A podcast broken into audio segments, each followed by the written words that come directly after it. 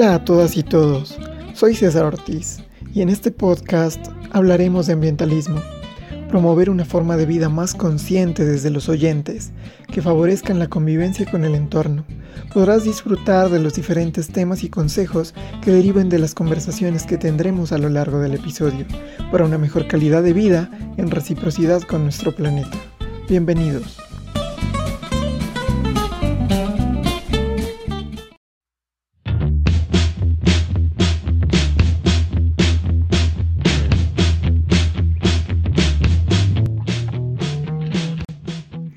Bueno, hola nuevamente, espero tengan o hayan tenido un maravilloso día.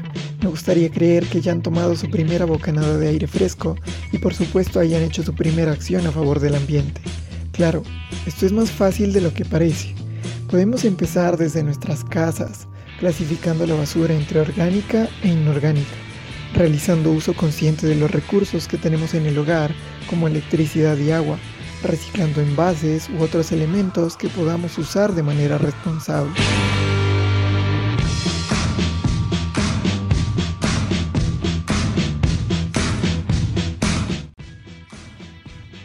Bueno, entrando en materia y promoviendo la conciencia ecológica, es un gusto para mí presentar a nuestra invitada, mi hermana ingeniera ambiental Elizabeth Octis. Hola Eli, buen día, ¿cómo estás? Hola César y hola a todos nuestros oyentes. Me gustaría que nos hablases un poco sobre ti y tu experiencia en el tema ambiental. Eh, hola, mira, bueno, los procesos que he llevado a cabo en mi experiencia ambiental es, primeramente, ya fuera del aula de clase, fue en el proceso de realización de mi tesis, en la cual se estudiaron diferentes tratamientos que se le dan a las aguas mieles que son aquellas aguas residuales procedentes de la fermentación del grano de café, tema sobre el cual no hay suficiente información ya que aunque hay normativa sobre estos tratamientos de aguas residuales en Colombia, no hay una específica para este sector cafetero, por lo cual no es obligación, es un tema de gran importancia en nuestro país. Eh, también trabajé en la empresa de aseo de la ciudad de Ipiales, en donde pude identificar diferentes problemáticas relacionadas con la generación de los residuos sólidos y como estos no solo son responsabilidad de las empresas como siempre se habla, sino de la comunidad en general y de nuestro estilo de vida. Luego trabajé haciendo el control de maquinaria en el relleno sanitario en donde pude identificar de una manera más directa la magnitud de todo lo que generamos los seres humanos, la cantidad de consumo y el mal manejo que se, se le da a los recursos naturales. Y recientemente realicé charlas convocadas por el Banco de la República sobre el daño ambiental y la importancia de la preservación de la biodiversidad y los recursos naturales, con el objetivo de concientizar a nuestra comunidad para que haya un cambio de mentalidad sobre nuestro estilo de vida. Siguiendo con el acompañamiento de nuestra invitada, he realizado una serie de preguntas que me gustaría nos respondas con el fin de profundizar un poco más para aclarar a nuestros oyentes información sobre la ecología desde la ciudad.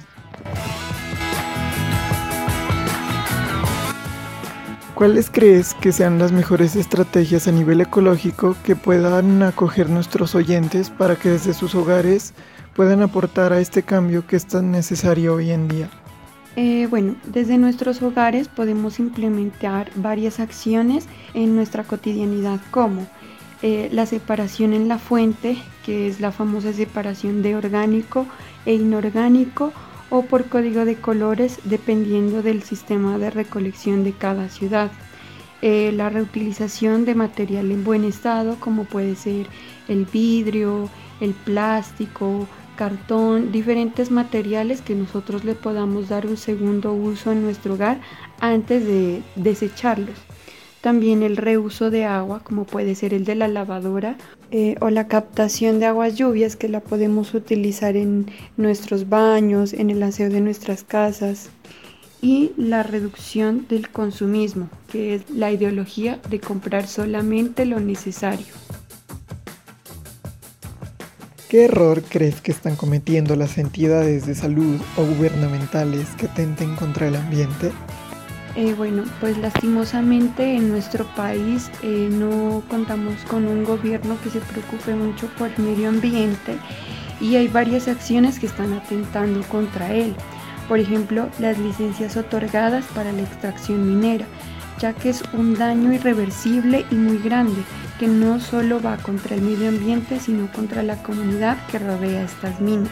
Las concesiones de agua también que se dan algunas industrias en las cuales no se realizan estudios a profundidad sobre el impacto y los daños que causan en el ecosistema del lugar y de aguas abajo de los cuerpos de agua.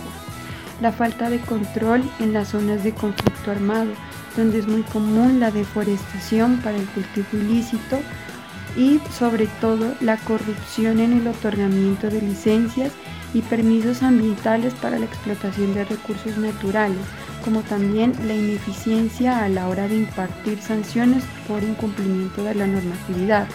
Esto como por parte del gobierno en general, como por parte de las entidades de salud se da una gran problemática que es la mala disposición de los residuos hospitalarios.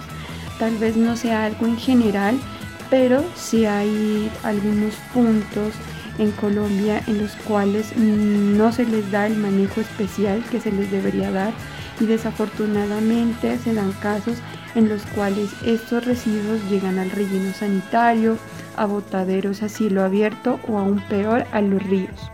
¿Qué proyectos has pensado a futuro para aportar tu granito de arena en este proceso de cambio? Eh, bueno, de acuerdo a mi experiencia profesional, que en la mayoría ha sido sobre los residuos, me he dado cuenta que es una gran problemática. Entonces, me gustaría mucho implementar un proyecto, primero que todo como de una serie de campañas para concientizar a la gente y ya como más específico un proyecto de compostaje en el hogar, el cual tendría dos objetivos. Uno sería la reducción en la cantidad de residuos que generamos y que por ende llegan al relleno sanitario. Y dos, como producto de este proceso, obtener abono orgánico para la implementación de huertas urbanas, que nos traen como beneficio un consumo más consciente y orgánico de alimentos.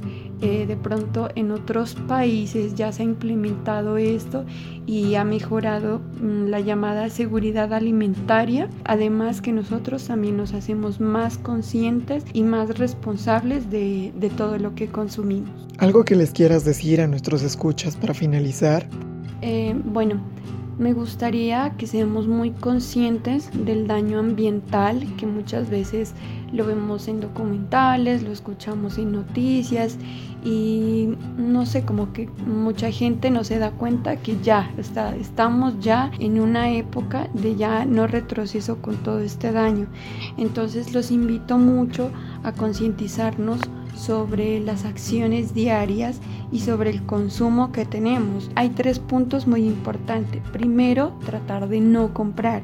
Segundo, comprar solo si es necesario. Y tercero, ver muy bien la procedencia de lo que compramos. Tratar de comprar local para apoyar, eh, podría ser a nuestros agricultores, a nuestros emprendedores, a nuestros comerciantes.